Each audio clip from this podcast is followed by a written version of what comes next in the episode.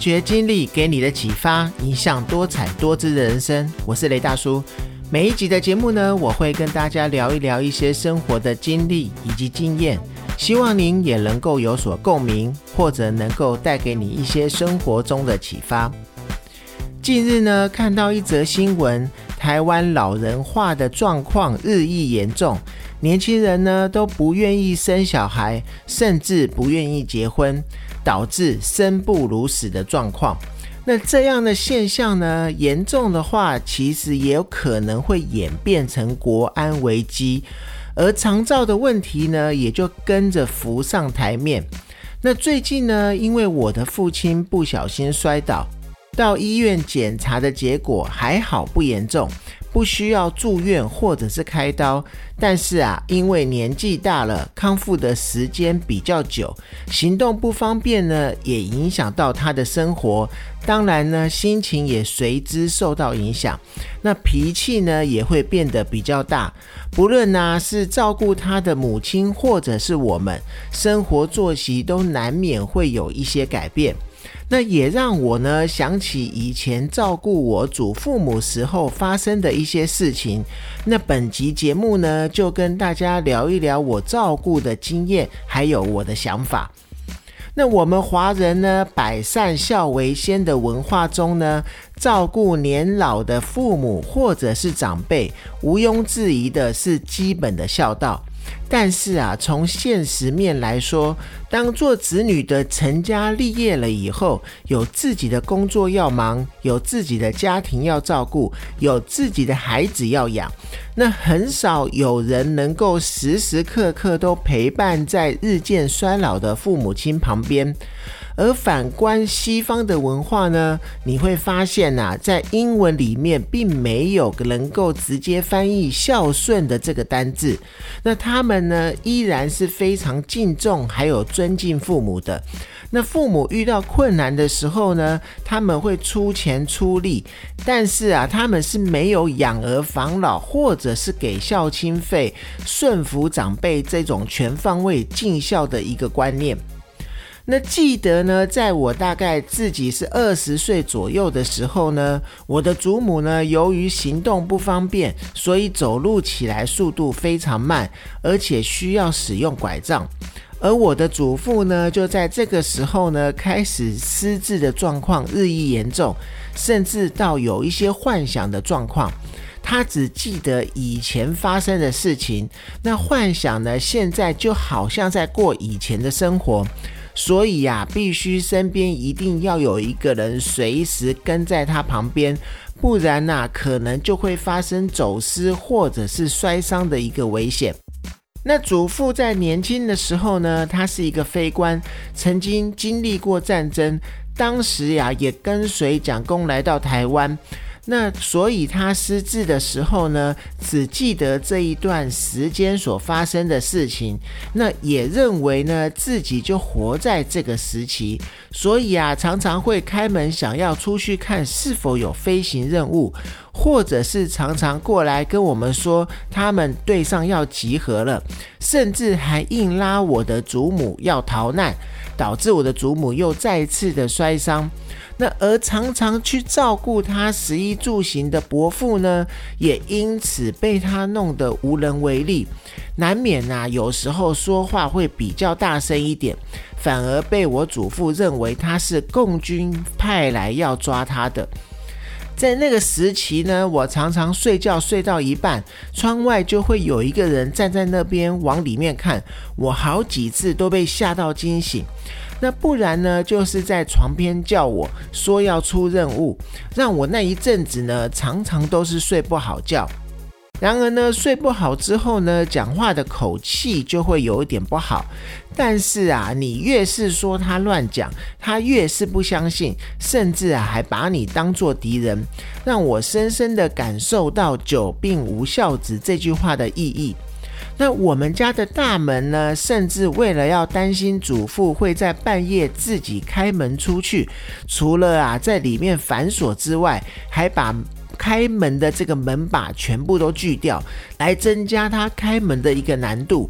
也提高我们可以及时发现的一个机会。那时间久了呢，我自己都研究出一套。对应的方式，当他说啊，他有任务要出的时候，我不再是持反对的意见，说他乱说，反而是去顺着他的意思，直接跟他说，大队长刚刚已经来跟我说过，任务取消了。我把我自己也当作是军中的一员。现在你听起来可能觉得很有趣，但是啊，不可否认的是，顺从的这一个方式呢，的确可以让他认同，且可以让他打消往外跑的一个念头。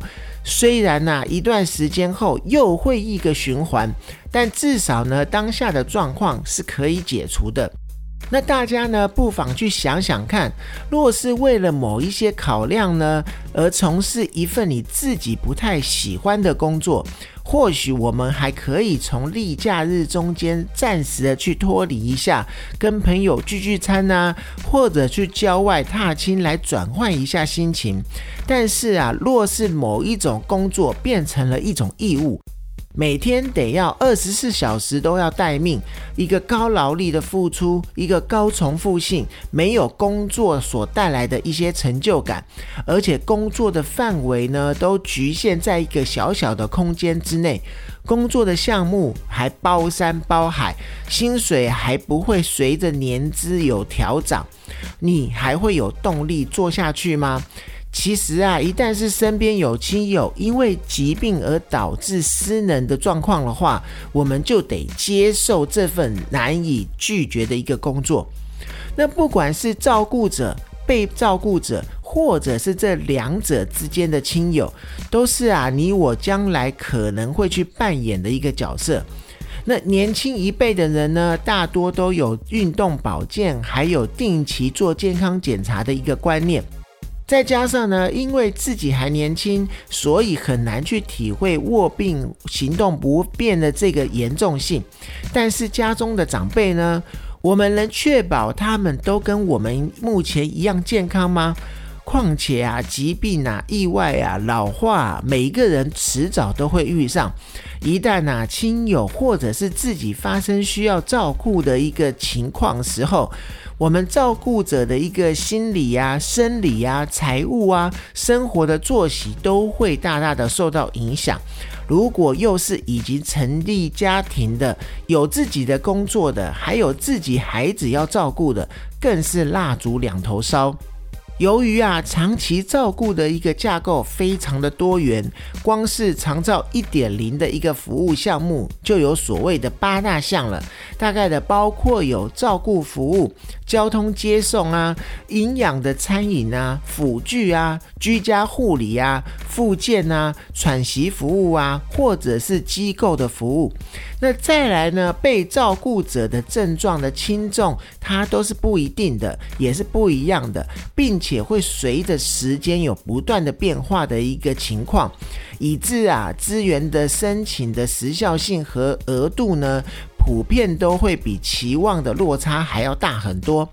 那此外呢，一个裁员的征收，还有一些发放呢，也存在着很多的矛盾。从使用者付费到强制去收缴税呢，从前任的几个政府长照一点零到现在的政府二点零等等。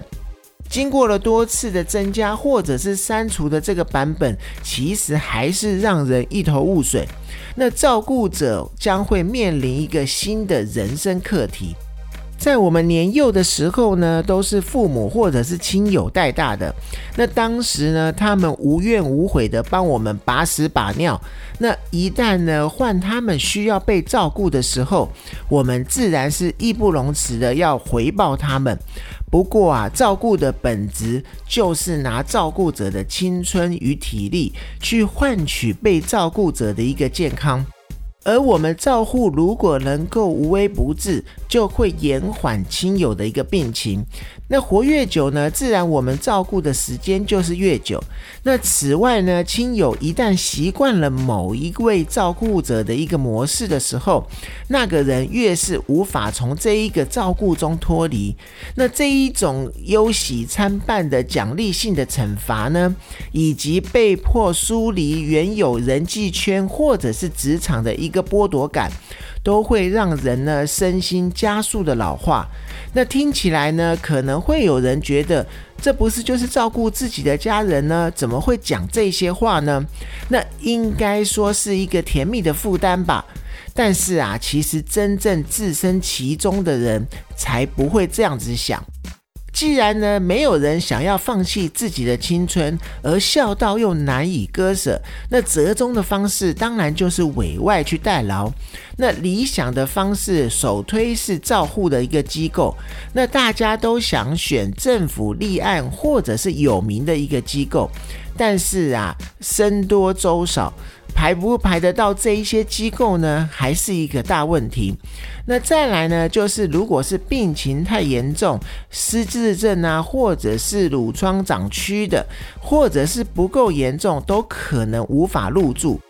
或是有的是需要大笔的一个押金，或者是因为语言隔阂，想要去有台籍照顾员的一个机构，这些选择的机会都面临了很多的问题。另外呢，政府补助又因为怕图利财团而无法让所有的机构都可以得到补助，导致啊业者领不到补助，无法降低整个入住的门槛，所以整体的收费自然就没有办法亲民，那也无法照顾更多更需要照顾的一个家庭。而外籍看护呢，看中台湾相对比较高的工资，而离乡背景来到台湾。不过啊，当台湾还有主要的看护输出国，两国之间的人均所得呢差异越来越小的时候，看护工来到台湾的动机就会变得越来越低。而申请看护的时候呢，主要是看被照顾者落在巴士量表的一个分数的落点。如果不够严重呢，就不能申请合法的看护，以致啊有不少的家属铤而走险的聘请非法的看护，那所以呢，看护的品质就会更不稳定了。例如呢，可能会不告而别啊，或者是窃取财物啊，进而啊让家属他申诉无门。此外呢，如果请了合法的看护之后呢，往往会被排除领取其他的一个补助的一个资格，那变相的意味着聘请外劳的一个利益，它必须要大过于失去补助金的这个机会成本。最后，外劳在于情于法的部分呢，也必须要让他休假。因此啊，亲友还是得要照顾自己的家人。在他休假的时候，如果啊，对于一些没有经验的人，光是照顾几个小时，就可能会觉得比上一天班还要累。那在孝道与现实考量的两者之间来衡量的话，现代人呐，真的要好好的去思考一下。